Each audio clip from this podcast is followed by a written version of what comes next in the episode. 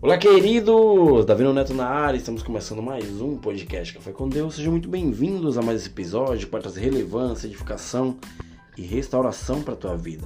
Queridos, o tema de hoje eu coloquei como Deixa a luz brilhar. Ou seja, no começo de tudo, queridos, em Gênesis capítulo 1, versículo 2, diz que no princípio a terra era sem forma e vazia. E havia trevas, e sobre a face do abismo né? E o Espírito de Deus movia sobre a face das águas. E disse Deus: haja luz, e houve luz. Ou seja, queridos, trevas nada mais é que a ausência de luz. Trevas, trevas em nossa vida é escuridão. Ou seja, quando você está no escuro, você não consegue enxergar nada. Mas no momento que tu acende a luz, o que, que acontece? Você vê uma claridade.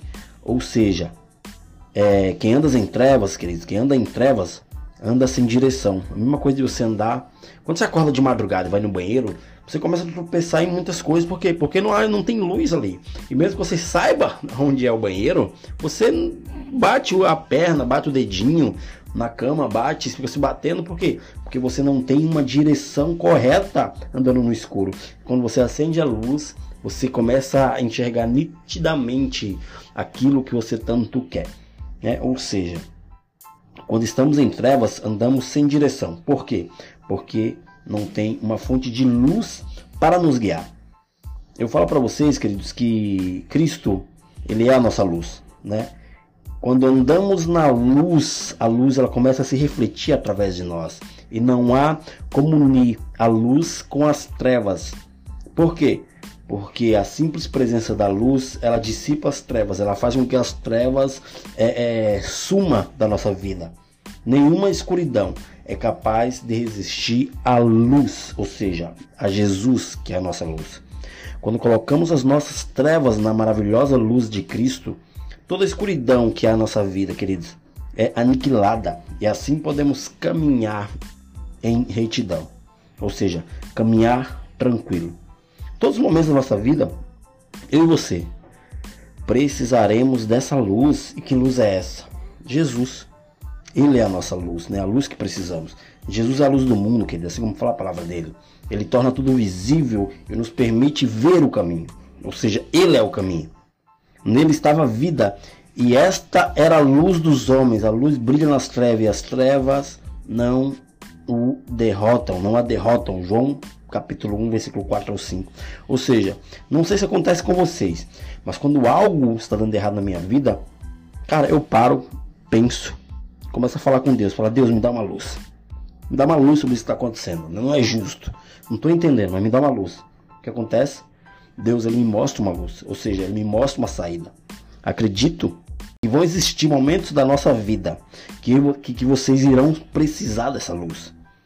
Eu, e, e o que, que eu tenho para falar para vocês? Clame por Ele, porque Ele vai te ajudar. Ore, que Ele vai te auxiliar.